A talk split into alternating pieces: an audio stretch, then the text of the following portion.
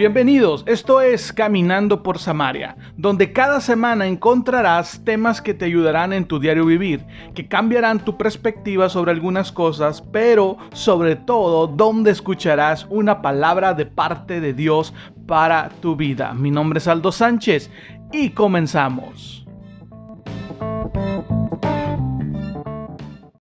Hey, iniciamos un capítulo más de Caminando por Samaria, el podcast. Te saluda Aldo Sánchez. Qué bueno que estás en sintonía de Caminando por Samaria. El día de hoy es lunes y tenemos un nuevo episodio para ti, donde sabemos que Dios sin duda hablará nuestra vida, nos dejará una enseñanza y será de edificación para nuestro diario vivir. Así es que, sin más preámbulo, qué bueno que estás aquí. Es un gusto saludarte, saber que lo compartes, que le das play y pues pues arrancamos de una vez porque estás encaminando por Samaria y el tema del día de hoy se titula Judas. Así es que ponte listo porque en este momento arrancamos.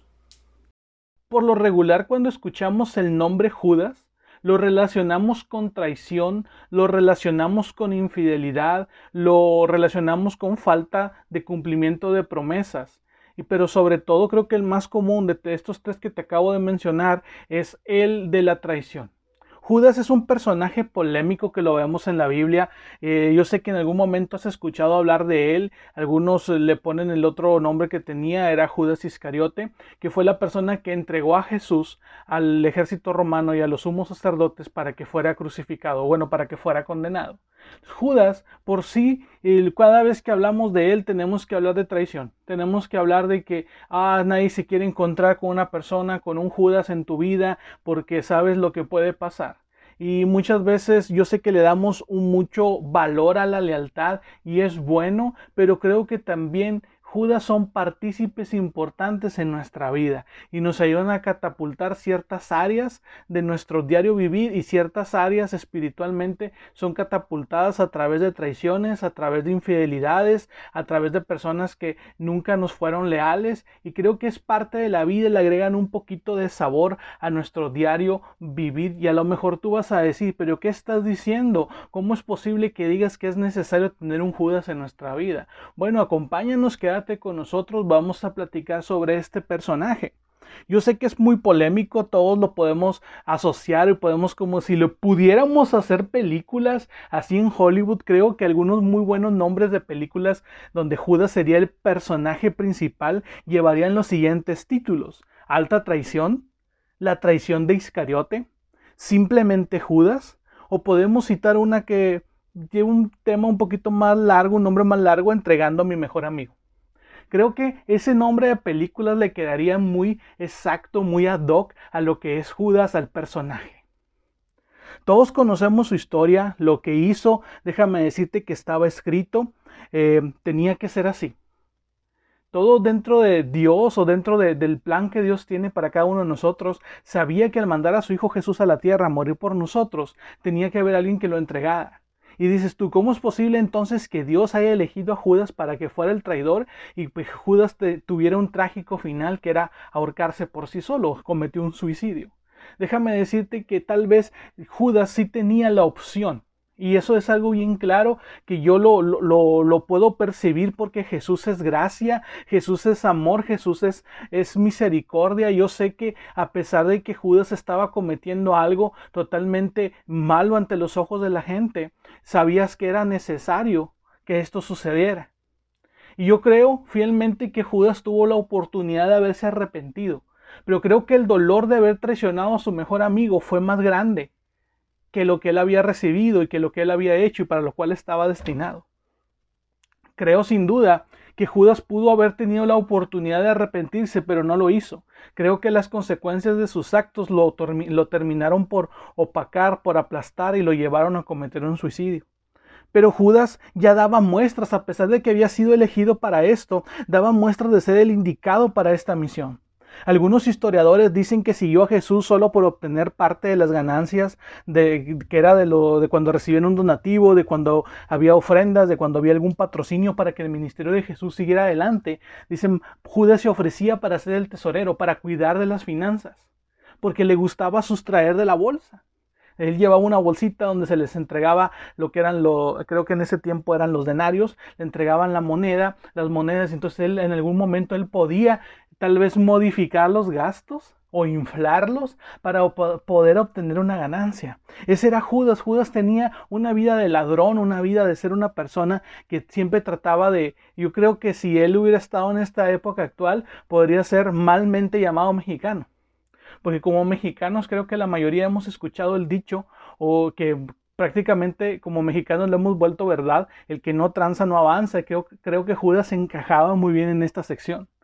Pero él tenía otro, otro propósito y había algo para lo cual él estaba destinado y era para traicionar. Yo no quiero, yo no, como te decía en, en algún momento, no creo que no haya podido tener la oportunidad de arrepentirse, creo que la tuvo. Pero sin embargo el peso de sus actos fue mucho mayor. Lo vemos claro, a pesar de todo lo que estamos hablando de él y que vemos que en algún momento él sustraía de la bolsa del dinero, lo podemos ver claro en la escena donde la mujer derrama perfume sobre los pies de Jesús.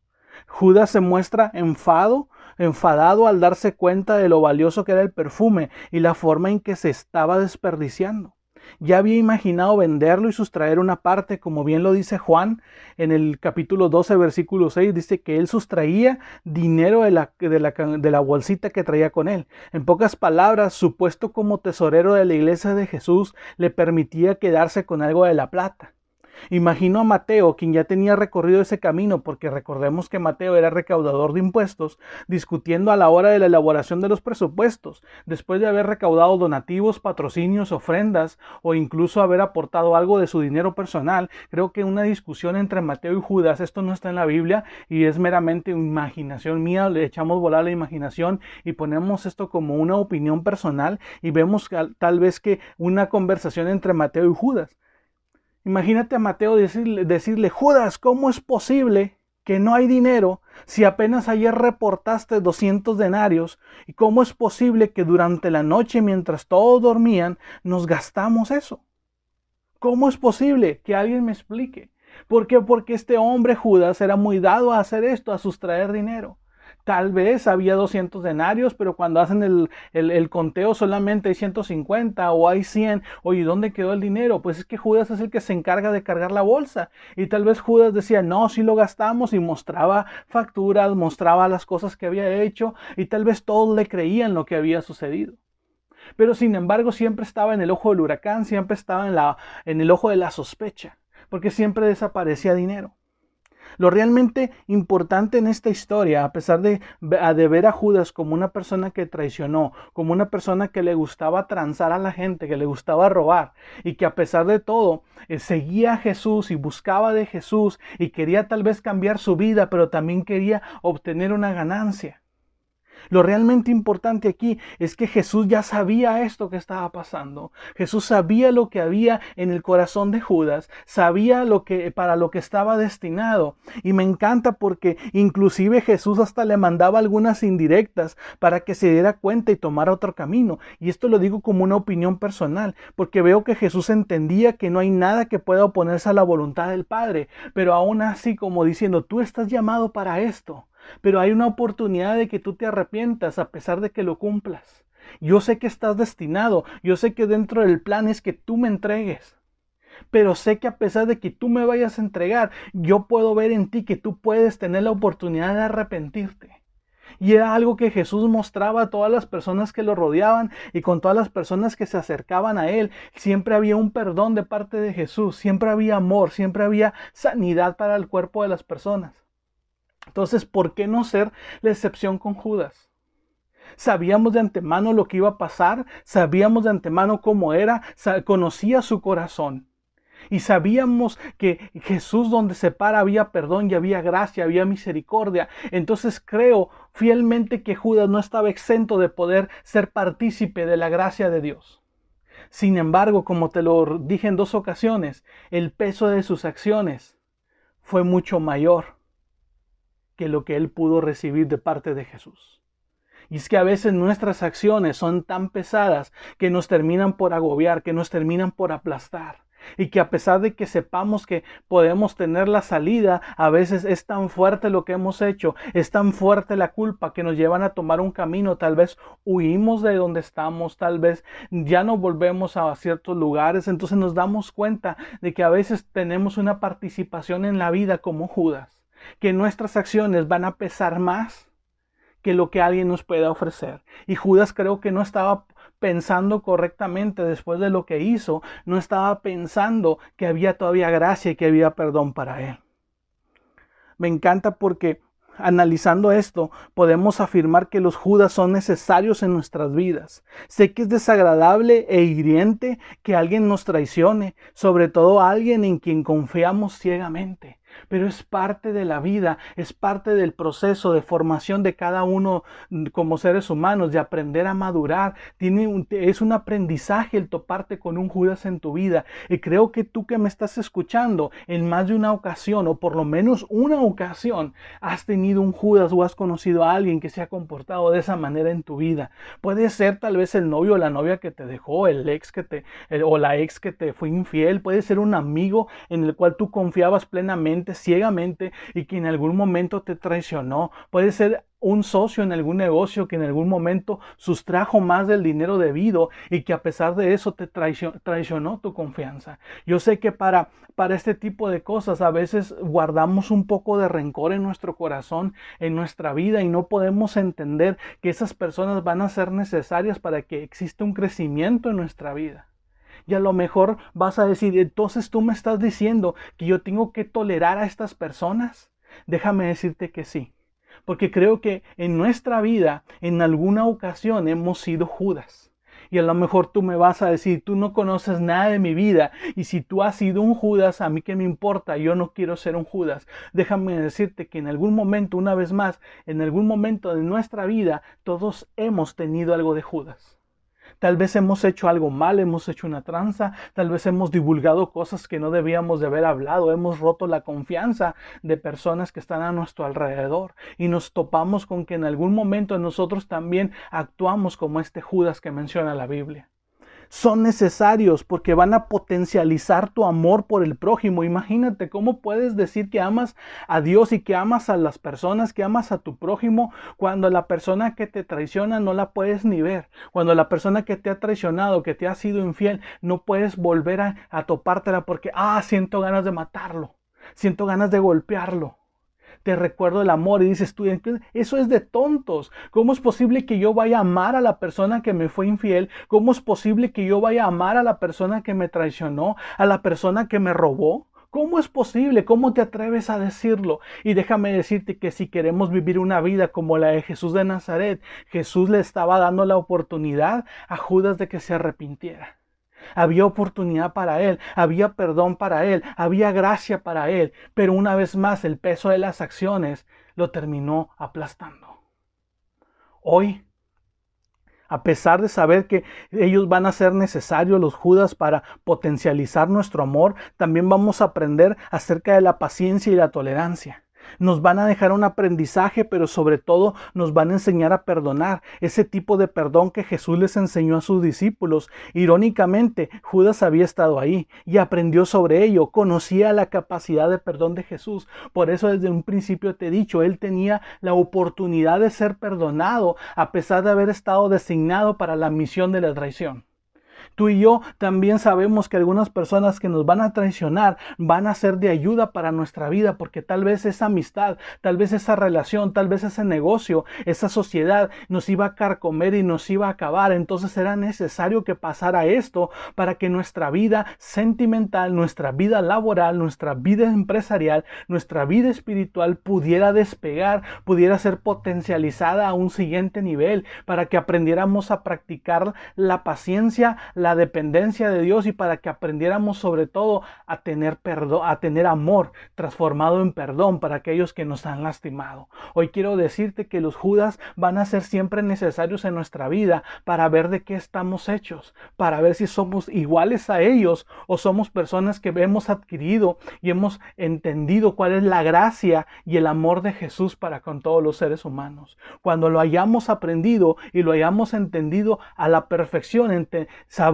que entonces los Judas cuando vengan a nuestra vida o que ya son parte de nuestra vida, en lugar de querer colgarlos de un árbol, que en lugar de querer golpearlos, vamos a orar por ellos. Y déjame decirte que la mejor manera de perdonar a una persona, no, perdón, la mejor manera de vengarte de una persona es orar por ella es perdonar. La mejor venganza es perdonar. Y cuando tú perdonas a tu enemigo, cuando tú perdonas a tu Judas, tienes que orar por él.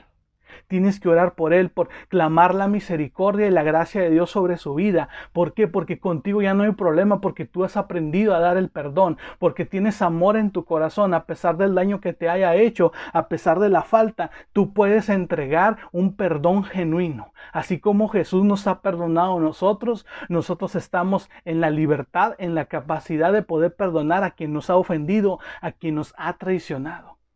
La mejor manera que tú te puedes vengar es perdonando a la persona, darle algo de lo cual no es digno, pero que tú en el amor de Cristo, en el amor de Dios, puedes acceder y puedes entregarlo libremente. Y la otra persona va a quedar con el peso de sus acciones. Pero ojo, a pesar de que quede el peso de sus acciones, él también es candidato a la gracia y es candidato al perdón, así como tú y yo en algún momento hemos sido partícipes del lado del lado contrario y de haber también sido candidatos a la gracia y el perdón de Dios. Me encanta porque Judas sabía la capacidad de perdón y de amor que había en Jesús, pero sin embargo no hubo tiempo. El dolor por lo que había hecho fue mucho mayor, que terminó cometiendo suicidio que terminó yéndose de esta, de esta tierra sin poder tener la oportunidad de arrepentirse y decirle cara a cara, tal vez cuando Jesús estaba en la cruz y le decir, Maestro, perdón por lo que hice. Te aseguro que si Judas hubiera ido a los pies de la cruz cuando Jesús está ahí en la cruz del Calvario y va y le dice, ¿sabes qué, maestro? Perdón por lo que hice, sé que estuvo mal, te aseguro 100% que Cristo le hubiera perdonado y le hubiera dado una lección al mundo de una forma increíble. Que a pesar de que Judas había realizado una alta traición, Jesús era capaz de mostrar un alto perdón a su vida y que Jesús no hubiera guardado rencor. Hoy quiero enseñarte, hoy Dios, mejor dicho, quiere enseñarnos la capacidad que debemos de tener nosotros de amor y de perdón para con nuestro prójimo. Porque cuando Dios dice que amarás a tu prójimo como a ti mismo, también incluye a Judas. También incluye a esa persona que te traicionó, a esa persona que te engañó, a esa persona que te robó, también le incluye. Y muchas veces nosotros nos creemos con el suficiente raciocinio o con la suficiente capacidad de, tal vez eh, de, divina para decir, no, a ti no te perdono. No, que Dios te perdone porque yo no. Y es un dicho muy, muy repetitivo en nuestra vida porque incluso yo lo he dicho. Que te perdone Dios porque yo no puedo perdonarte. Sin embargo, Dios dice, hey, un día yo te perdoné, Aldo. Hey, Juan, yo un día te perdoné. Yo un día también hice efectiva la gracia sobre tu vida. Ahora es el momento de que tú la hagas efectiva sobre alguien más. Son necesarios los Judas para nuestro crecimiento. Ellos tienen un propósito que cumplir en nuestra historia. También pertenecen a la voluntad del Padre. También pertenecen a la voluntad del Padre. Nos hemos dado cuenta que en ocasiones decimos, ¿por qué se me atraviesan este tipo de personas? Hey, tranquilo, Dios quiere enseñarte la humildad, Dios quiere enseñarte la paciencia, Dios quiere enseñarte cómo es perdonar a tu prójimo, cómo es amarlo. Es necesario que muchas veces en nuestra vida, en nuestro diario caminar, nos vayamos a topar con personas que no se vayan a merecer nuestro perdón, ni nuestro amor, ni nuestra confianza, pero siguen siendo nuestro prójimo y nosotros tenemos que amarlo. Tal vez ya no vas a volver a tener la misma relación, tal vez ya no vas a volver a tener la misma confianza, ni la misma sociedad, pero sin embargo vas a, vivir tranquilo, vas a tener una paz en tu corazón sabiendo que a pesar del daño que te hicieron, tú los perdonaste. Yo en una, en una ocasión eh, quise definir el perdón como que cuando una persona te lastima y tú vas y la, y la perdonas, creo que tú le pasas la pelota a él, la pelota de la culpa. Tú ya, ya no hay odio en tu corazón, ya no hay un resentimiento, sino que ahora tú pasaste la estafeta. Sé que está mal esa definición, pero si eso te hace sentir mejor y te hace amar a tu prójimo y decirle a alguien, sabes que por mí no pasa nada, yo te, así como Dios te perdona, yo también te perdono. Creo que la otra persona va a empezar a sentir el peso de sus acciones, tal como Judas. Y cuando esa persona se sienta tan mal por lo que te hizo, tú vas a poder decirle, hey, pero tranquilo, Dios también te puede perdonar y en Dios hay paz, porque en Dios hay tranquilidad, porque Dios te puede dar paz en medio de la tormenta, porque Dios te puede perdonar a pesar de que te hayas equivocado, porque en Dios puede haber un nuevo comienzo, puede haber una nueva vida pero muchas veces eh, nos hacemos eh, somos egoístas, mejor dicho, y creemos que la gracia y el perdón solamente fue exclusivo para nosotros. Pero sin embargo, cuando alguien viene y nos lastima, eh, decimos, ¿sabes qué? Es que yo no lo puedo perdonar. Te recuerdo que alguien ya te perdonó. Te recuerdo que alguien te amó desde un principio. Te recuerdo que alguien mostró misericordia sobre tu vida y ese fue Cristo saca el mayor provecho. Como último punto, quiero decirte lo siguiente, saca el mayor provecho a esa bochornosa situación. Ama como Jesús, tolera como Jesús, sé paciente como Jesús, perdona como Jesús. Yo sé que es difícil, sé que las personas que son traidoras, que son, que te roban, las personas que te son infieles, tal vez merecen un castigo y pudiera ser que esto sea verdad, de que merezcan un castigo. Pero Jesús les abre la puerta de la gracia, Jesús les abre la puerta de la misericordia y ellos saben si deciden cruzar esa puerta o no. Si ellos saben si, eh, si deciden tomar la oportunidad que Dios les pone. Pero mientras tanto, tú y yo, a pesar de que vamos a tener que lidiar con estas personas y que en algún momento nos van a causar dolor, debemos de aprender a amar como Jesús, a tolerar como Jesús, a ser pacientes con ellos como Jesús lo es con nosotros, pero sobre todo aprender a perdonar como Jesús. Una última cosa quiero decirte, tal vez tú seas el Judas Tal vez la gente, a lo mejor aquí estoy volteando un poquito la, el, cauce de, de, este podcast, de este episodio, pero a lo mejor nosotros hemos sido los Judas. A lo mejor nosotros nos sentimos mal por las situaciones que hemos pasado con otras personas. Tal vez nosotros fuimos los que robamos, tal vez nosotros fuimos los que traicionamos, tal vez fuimos nosotros los que engañamos. Y déjame decirte que hoy hay alguien que quiere perdonarte, hay alguien que quiere mostrarte su misericordia y es Jesús. Jesús es Jesús el Cristo, es Dios el que quiere decirte, sabes que, ok, ya te equivocaste, ya tenía que pasar esto, que traicionaras, que robaras, que fueras infiel, ya pasó, pero a partir de este momento yo te doy una nueva oportunidad. Y eso cómo lo podemos pagar. Tal vez alguien nos traicionó o tal vez nosotros traicionamos a alguien, tal vez alguien fue el Judas en nuestra vida o tal vez nosotros fuimos el Judas en la vida de alguien. Y hoy Dios nos quiere recordar que Él nos ama, que Él nos tolera, que es paciente todavía con nosotros y que sobre todo hoy quiere perdonarnos a pesar de lo que hayamos hecho la puerta hacia la gracia y hacia la misericordia de Dios, hacia su perdón, todavía está abierta. Recuerda cada persona que está en tu vida tiene un propósito y te va a ayudar a catapultarte para ser mejor persona. No le veas el lado negativo a la situación que estás viviendo. No le veas el lado negativo a aquella persona que te jugó chueco sino mira el lado positivo y cómo Dios va a usar esa situación para catapultar no solamente tu vida emocional o tu vida pública, sino tu vida espiritual a un nuevo nivel. Experimenta el amor y el perdón de Dios y cuando lo experimentes vas a poder brindarlo a las personas que nos, que nos rodean y tal vez también eso va a poder, lo vas a poder expresar para aquellos que han sido Judas en nuestra vida. Cualquier comentario, cualquier eh, cosa que quieras decirnos, estamos en Facebook, Aldo Sánchez o Caminando por Samaria, nos puedes buscar, déjanos tus comentarios, sería un gusto platicar contigo, tener contacto, añadirnos, gracias por lo que los, lo, lo han hecho, así es que nos vemos en el siguiente lunes con un episodio más de Caminando por Samaria.